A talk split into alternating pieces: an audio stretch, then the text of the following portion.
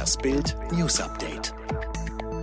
Nach den Randalen am Reichstag Seehofer fordert Null Toleranz gegen Chaoten und Extremisten. Verstörende Bilder am Samstag während der Demos gegen die Corona-Regeln. Von einem Moment auf den anderen war eine Meute Menschen auf den Eingang des Berliner Reichstages zugestürmt. Nur mit dem Einsatz von Pfefferspray gelang es der Polizei, die Randalierer zu stoppen und zurückzudrängen. Bundesinnenminister Horst Seehofer bedankte sich hinterher bei den Beamten.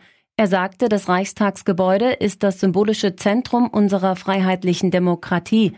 Dass Chaoten und Extremisten es für ihre Zwecke missbrauchten, ist unerträglich.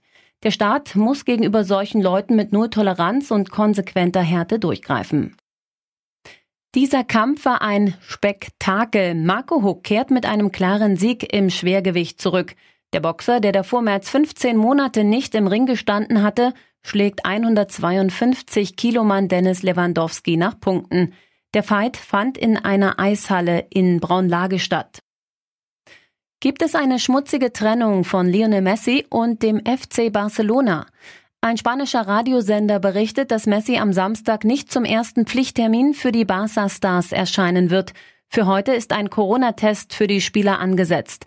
Die Clubbosse sollen sehr überrascht auf die Ankündigung reagiert haben. Fakt ist, macht Messi den Test nicht, darf er nicht am Montag am Training teilnehmen. Pamela Anderson offenbart, warum sie fast nicht bei Baywatch gelandet wäre. Schauspielerin Pamela Anderson und ihr roter Badeanzug, wer denkt da nicht sofort an die US-Kultserie Baywatch? Fast wäre es aber gar nichts geworden mit der Weltkarriere von Pam. Die Blondine zu Bild am Sonntag, der Weg quer durch LE war mir zu weit, bis mich eine Freundin überredete. Ich ging hin und bekam den Job.